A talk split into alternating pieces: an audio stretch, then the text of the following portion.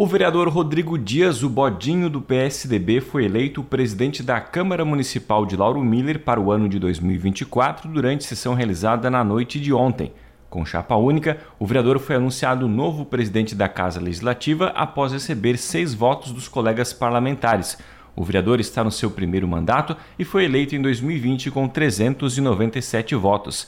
Em entrevista à nossa reportagem, Rodrigo fez questão de demonstrar sua gratidão a todos que colaboraram para a sua eleição como presidente. Um sentimento de gratidão, um sentimento de comprometimento pelos meus colegas vereadores, que a gente sabe que vem fazendo um belo trabalho, a gente sempre tem umas pessoas boas do lado.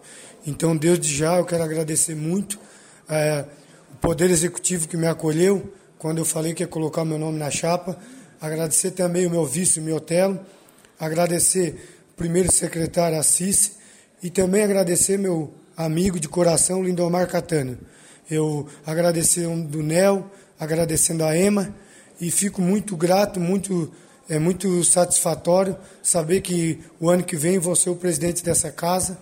E a gente está muito feliz mesmo, Juliano. Encerrando seu terceiro ano como vereador, Bodinho já acumula experiência para presidir o Legislativo, por ora, o novo presidente não pretende implantar grandes mudanças na forma como os trabalhos são conduzidos na Casa Legislativa Municipal. A princípio, a gente vem dando continuidade nos trabalhos que já estão sendo feitos, tanto foi feito pela vereadora Ema, pelo NEL, o Lindomar. É um belíssimo trabalho e são pessoas que eu tenho certeza que durante esse meu mandato vão estar junto comigo e a gente pode até trocando umas ideias de quem não conseguiu implantar alguma coisa, para ver se a gente consegue mudar alguma coisa, mas a princípio está tudo em ordem, está tudo bem feito. Estamos aí com os belíssimos assessores que com certeza vão me ajudar bastante também. Sempre que há a troca de presidência da Câmara, volta à cena da política local as conversas sobre o legislativo ter ou não sua sede própria. Rodrigo admitiu que, como estará no último ano da atual legislatura, o tempo será curto para tomar tal decisão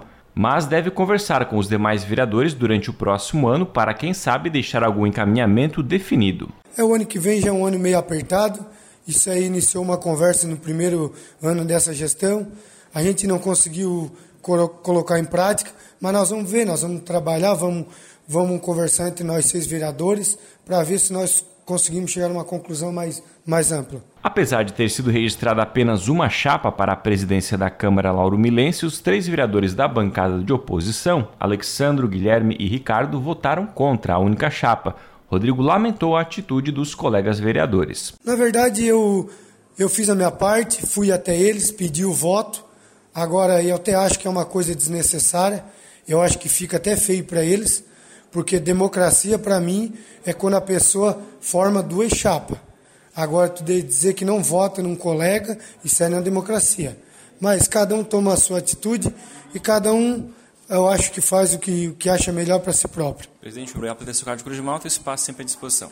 Eu que agradeço desde já, Juliana, agradeço a Cruz de Malta e eu também estou à disposição para a gente trocar umas ideias, que tiver que conversar, estamos aí em aberto também. A nova mesa diretora assumirá automaticamente a partir do dia 1 de janeiro de 2024 e ficou assim composta. O vereador Rodrigo Dias, do PSDB, como presidente, vereador Valdecir Meotelo, sem partido, vice-presidente, Cici Alves Velho, do MDB, como primeira secretária e Lindomar Catânio, do PSD, como segundo secretário.